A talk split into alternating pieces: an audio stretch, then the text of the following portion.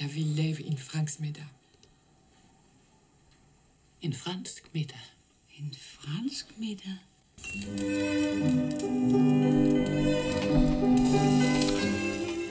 La que hablaba era Babette haciendo el anuncio a esta gente de la aldea, ¿no? Voy a preparar una cena francesa.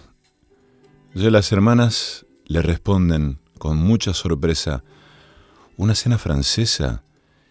Y aquí se está viendo, ¿no? En el tráiler de la película las exquisiteces que prepara esta cocinera que se hace traer todo esto de Francia, ¿no? Las famosas eh, codornices en sarcófago, el budín, hasta el vino se hace traer. En una pequeña aldea de la Dinamarca del siglo XIX viven dos hermanas, Martina y Filipa, llamadas así en memoria de Lutero y su compañero Melanchthon, hijas de un pastor fundador de una congregación protestante. Están dedicadas en cuerpo y alma a la obra de su padre y se entregan a las obras de caridad al servicio de los más pobres y en las reuniones con los hermanos y hermanas de la congregación. Sometidas a una rigurosa disciplina, la suya es una existencia apagada a los placeres mundanos, se diría que no son capaces de disfrutar de la belleza de este mundo. Babette llega a casa de las hermanas huyendo de la invasión franco-prusiana donde murieron su marido y su único hijo. Esta mujer, chef del Café Anglais de París, no habla más que francés. Deberá aprender poco a poco el idioma, así como las costumbres y hábitos culinarios. A diferencia de París, en la aldea danesa se consumen comidas poco sabrosas a base de bacalao y sopas. Babette es una mujer discreta y práctica que ilumina sin llamar la atención.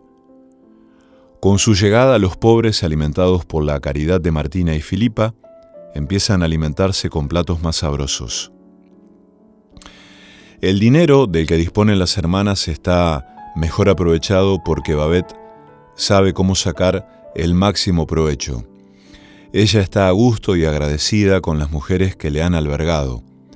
De modo que, pasados varios años, cuando gana una fortuna en la lotería francesa, y con ocasión del próximo centenario del nacimiento del pastor, pide a Martina y Filipa que les permita ofrecerles a ellas y al resto de la congregación una cena francesa. Aunque inicialmente se resisten por temor a lo desconocido, terminan aceptando el ofrecimiento de Babette para no ofenderla. Los preparativos de la cena resultan ser para sorpresa de Martina y Filipa, mucho más complejos de lo que imaginaban. Babette tiene que ausentarse unos días de la aldea para traer los alimentos y bebidas que necesita para su festín. Regresa en compañía de una enorme tortuga viva, entre otras muchas delicias para su cena. Las hermanas comienzan a asustarse, vuelven sus viejos temores a lo que el mundo exterior pueda ofrecerles, los miembros de la congregación, divididos en disputas que han ido en aumento con el paso de los años, se unen en el propósito de acudir a la cena en conmemoración del pastor con actitud respetuosa, pero distante en lo que a la comida se refiere. No permitirán que lo que entre en su boca sea un instrumento del diablo que les aleje de su austera piedad. La narración de la cena es una pequeña obra maestra dentro de la película. Es un homenaje a la buena comida, a lo hermoso que puede ser compartir mesa con los amigos. Los miembros de la congregación que habían jurado no caer en la tentación del placer mundano, van cediendo lentamente ante la alegría de saborear un buen vino y degustar un plato exquisito cocinado con esmero se sienten cada vez más alegres producto de una ligera borrachera, combinada con el placer que sienten sus paladares y el espíritu en una ocasión especial. Los recuerdos en torno al pastor se desatan agradablemente y la promesa de no hablar de comida se diluye con el correr de las horas. Durante el festín, los comensales cenaron con los platos más exclusivos y exquisitos del café anglais de París, como la sopa de tortuga, las codornices en sarcófago y el baba al rum, un postre tradicional francés. La fiesta llega a su fin con la congregación unida y cantando a la luz de la luna y el agradecimiento en forma de abrazo de las hermanas ante el festín que les ha brindado Babette. Esta noche he aprendido que en este mundo nuestro todo es posible gracias al amor. La película es sencilla pero profunda a la vez. Su profundidad está dada en la magistral representación de un pequeño acto cotidiano, efímero y placentero.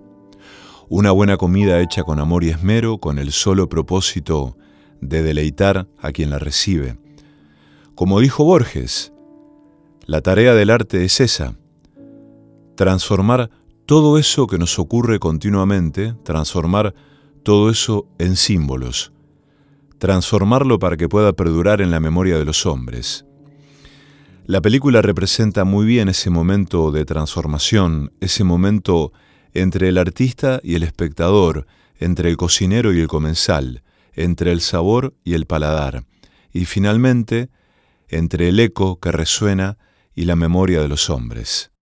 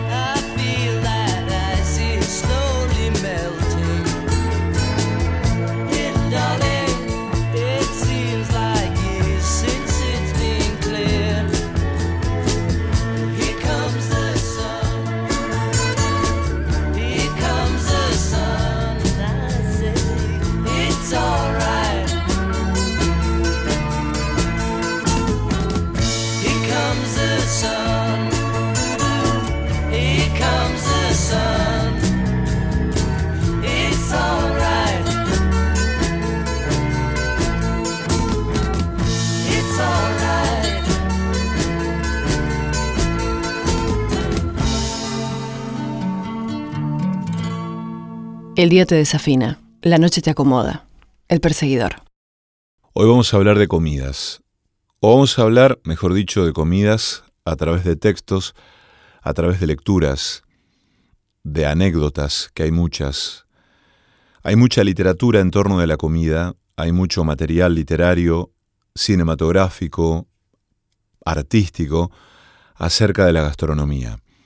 Empezamos con esta reseña acerca de una película maravillosa de fines de la década del 80, cuyo director es Gabriel Axel. Se llama La fiesta de Babette o El festín de Babette, de acuerdo a la traducción. Y vamos a seguir eh, en este programa con un fragmento del libro Memorias de Adriano, de Marguerite Orsenar, donde ella le hace decir Adriano, Comer un fruto significa hacer entrar en nuestro ser un hermoso objeto viviente, extraño, nutrido y favorecido como nosotros por la tierra. Significa consumar un sacrificio en el cual optamos por nosotros frente a las cosas.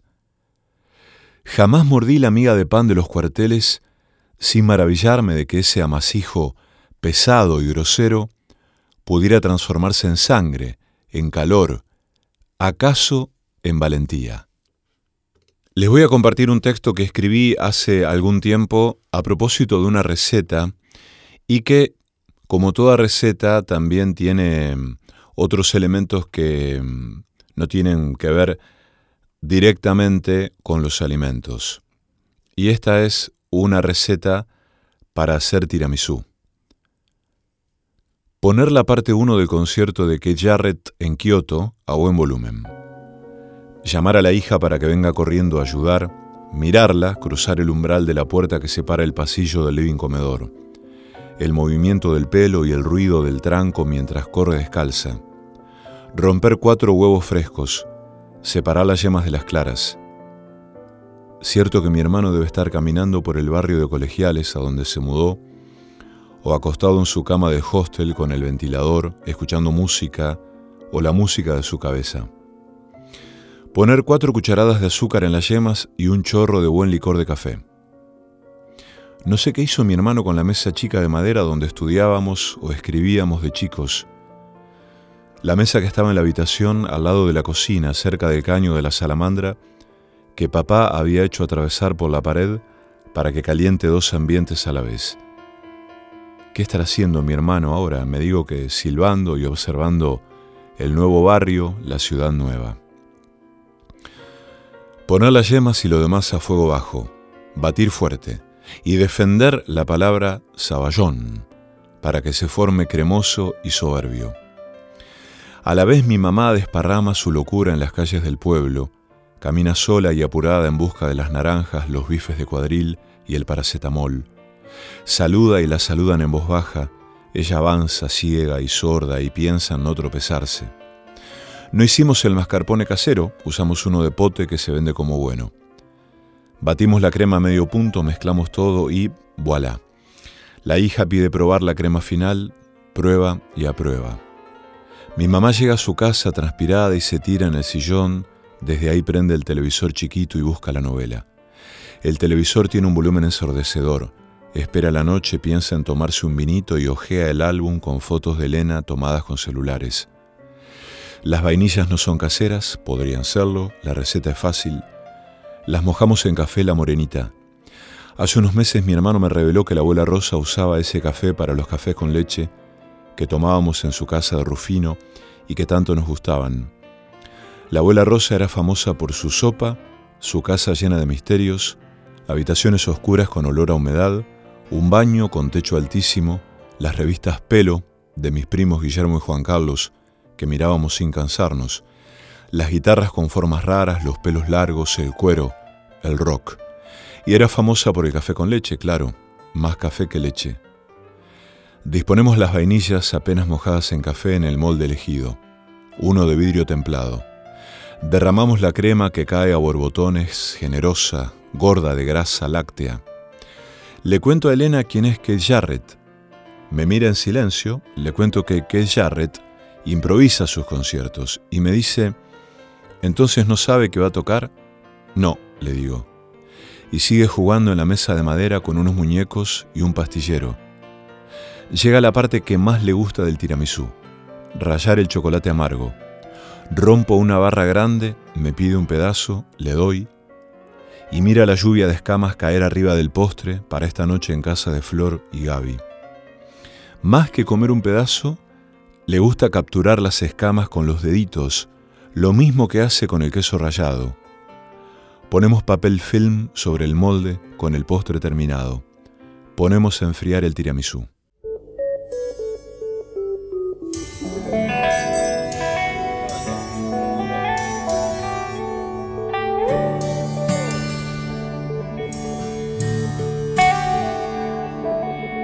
Siéntate a ver el día.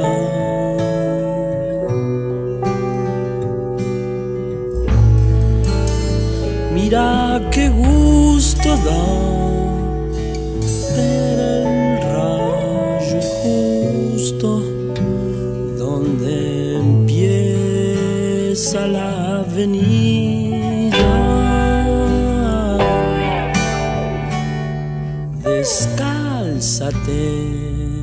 El aire. Para ir. No lleves ni papeles.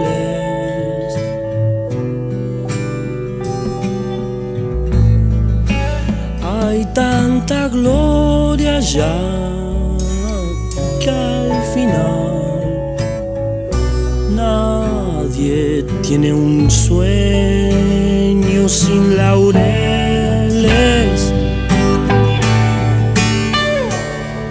Que tu cuerpo al menos esté limpio.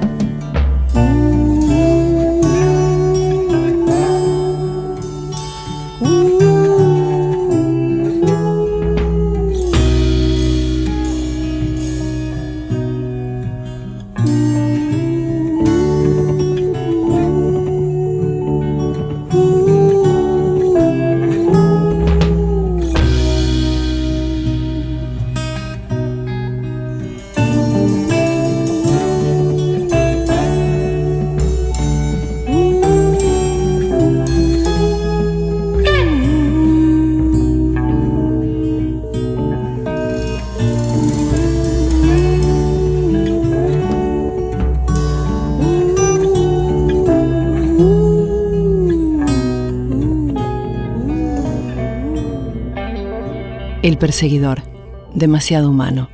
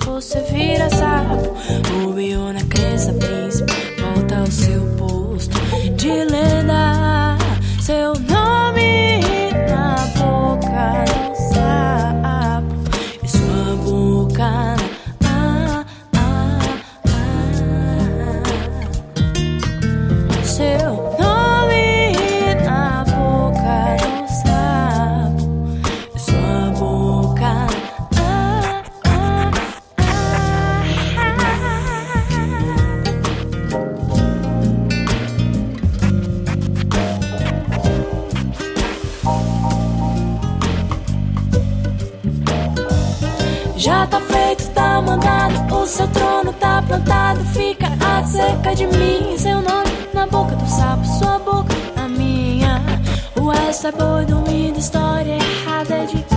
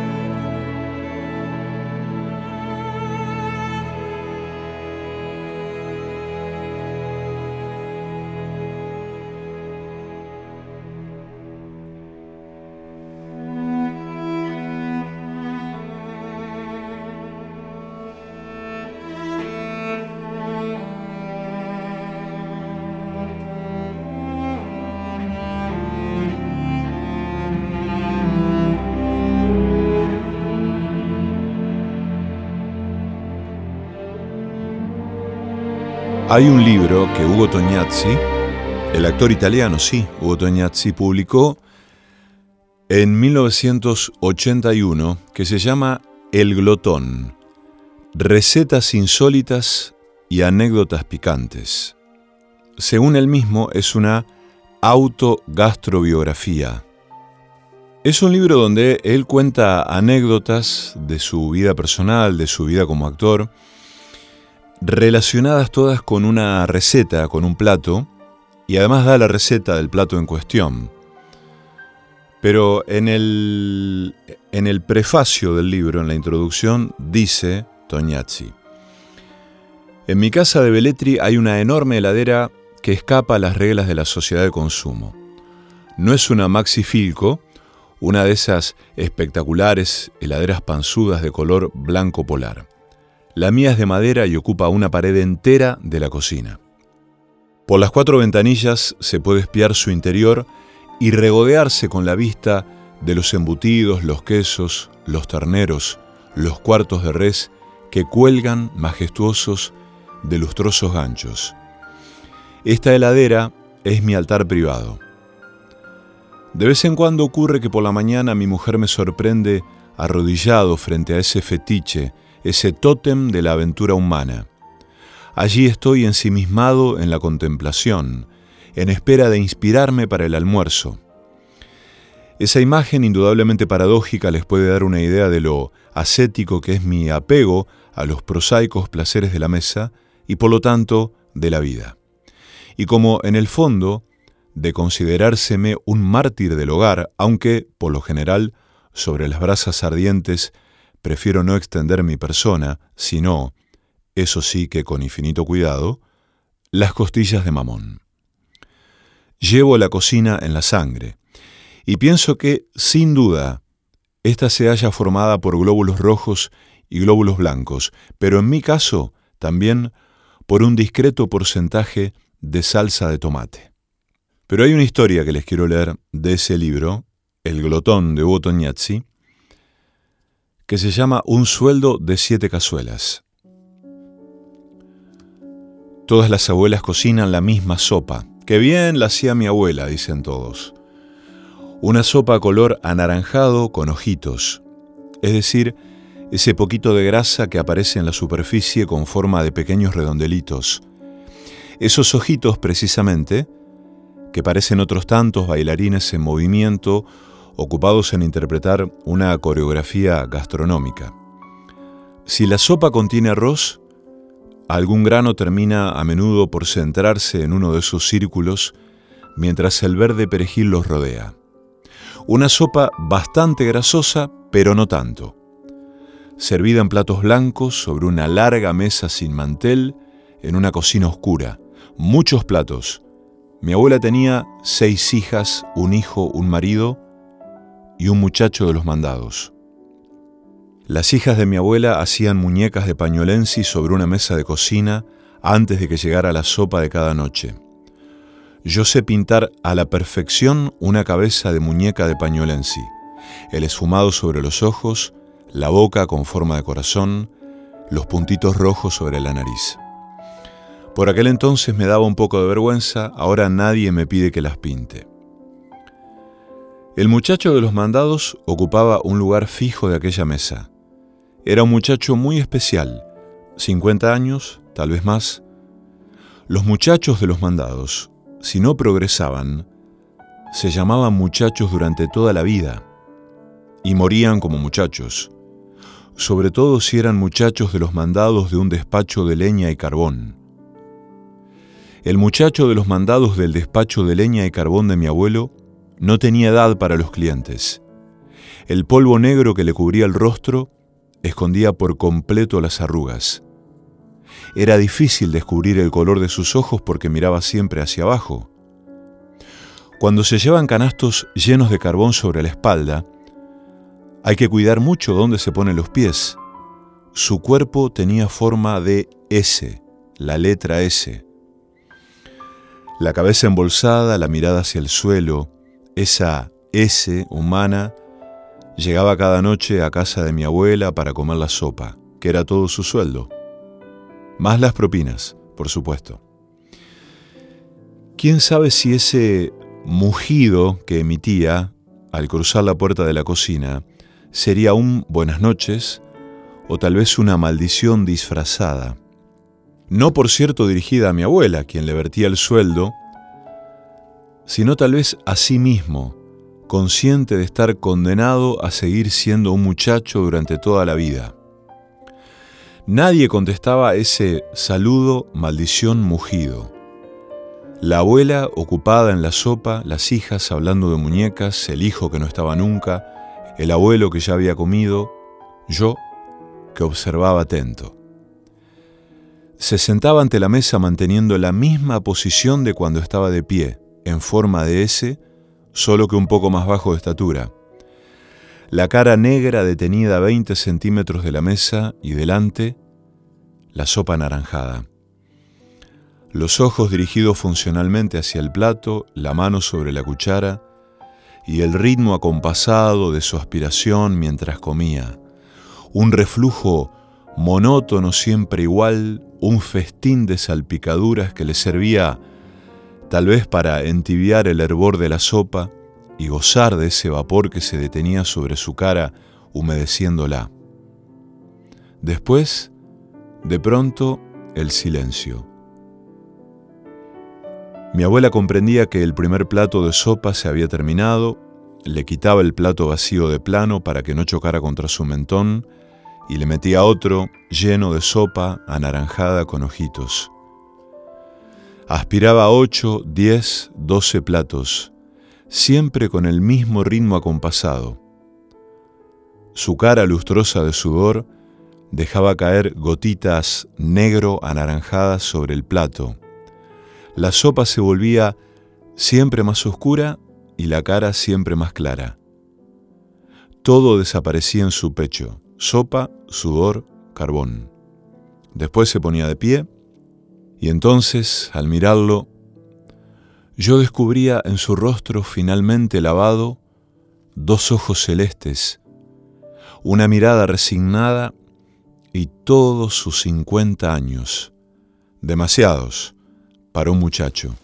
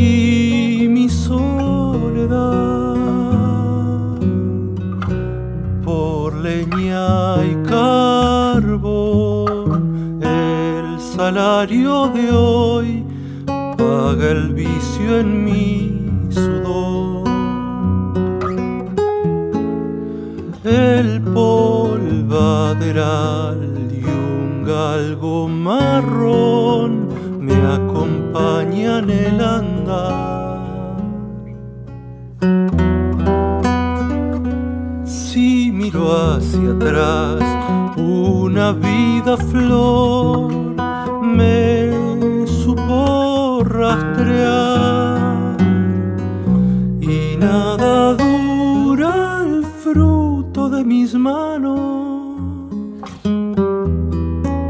Ceniza ya es la leña, la llama el sol provinciano todo lo que se sueña. Mi hambre se esconde tras de cada asado y se sienta en tu mesa.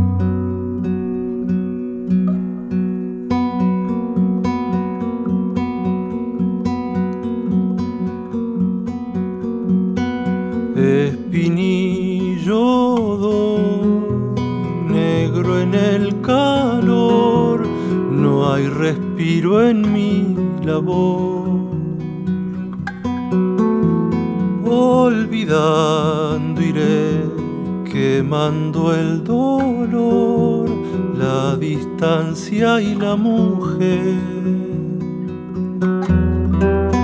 Pues no vaya a ser que dude de vos y de tu querer, quebrachote vi Tálago tu olor blanco en tierra guaraní. Dejé mi lugar por lo que el patrón prometió y no quiso dar.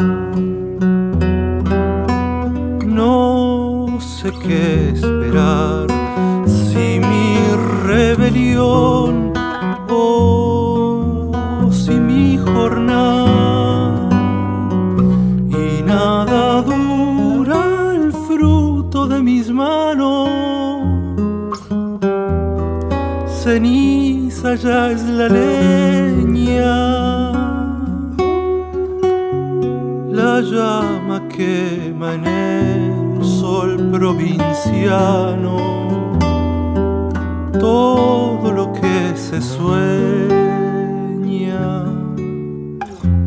Mi hambre se esconde tras de cada asado y se sienta en tu mente.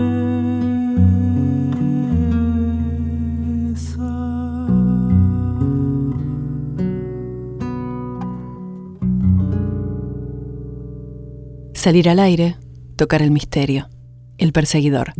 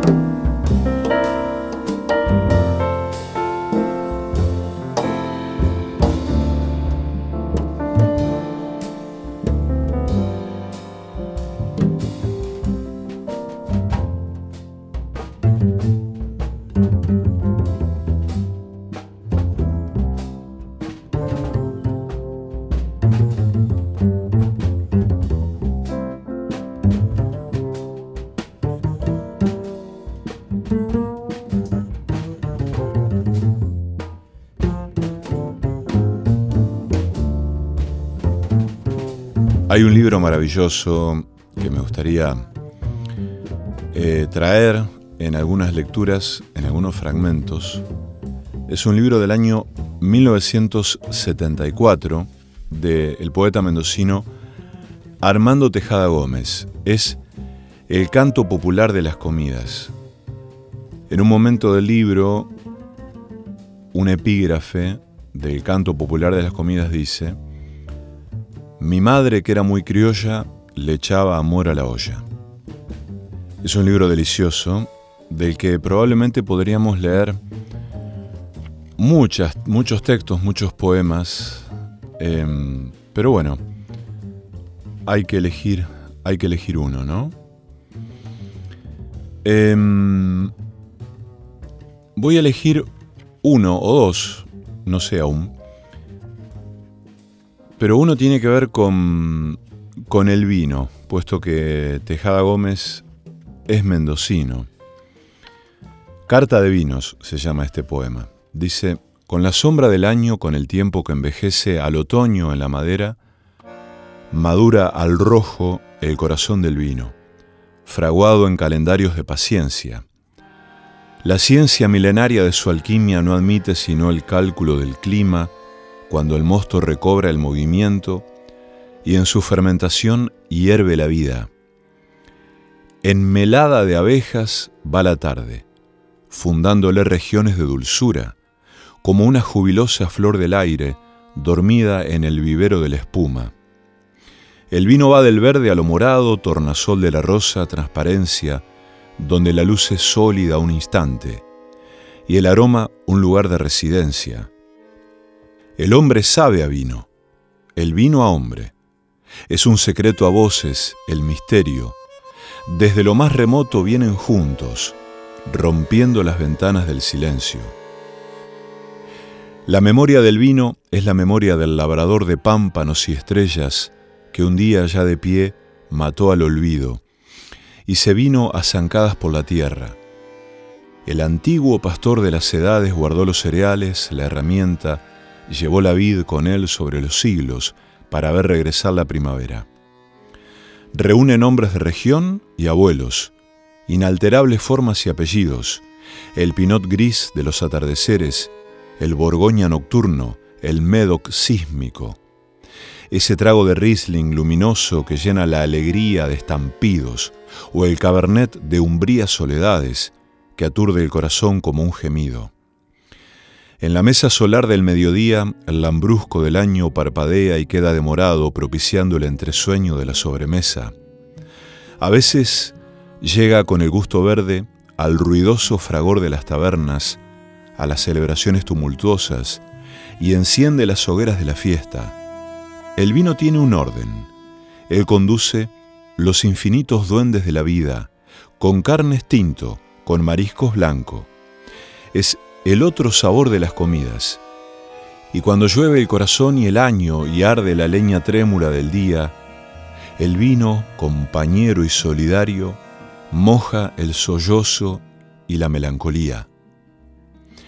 Pero a veces el vino, prisionero de sombras, sale con la navaja del lucro, simulado, destituido del sol de su nobleza, a maniatar los pobres inermes de los barrios, corrompe la alegría en los ruines boliches donde violan su estirpe las tinturas y el agua, para estragar al hombre del jornal y enturbiarle la raída inocencia que padece su canto. Sale del vino un puño, sale un grito, le sale la mala luz del odio, la artera apuñalada, Amanece en las celdas donde orina el desprecio y llora roncamente su lágrima de espanto. El vino mata al vino en la casa del pobre. Entra el domingo y salen las mujeres llorando. Los niños desnutridos bostezan el asombro y desde las tinieblas solloza el desamparo. Yo lo he visto en el monte violento como un hacha, beberse la quincena y amanecer vinagre. Me ha dolido en las carpas de los cosechadores y en los rudos obrajes forestales del hambre. De noche, en las tabernas de los puertos del mundo, canta las afonías de los coros canallas, prostituido en la risa de la mujer caída al hondo mudridero del sexo desterrado. Ahí anda en cueros, lúbrico y a mitad de camino del animal y el hombre, aullando en cuatro patas, etílico y sombrío, triste macho cabrío, cavando hacia el oscuro de la condición humana. Hay que cuidar al vino del usurero abstemio, que castra en las bodegas su magia milenaria, que como un dios remoto libera la alegría en lo que el hombre tiene de campanario y pájaro, hay que salvar al vino de los brujos metálicos que humillan y adulteran su índole de sangre, para que vuelva puro a la mesa del hombre y le llene la casa de júbilo fragante. Armando Tejada Gómez. Nomás.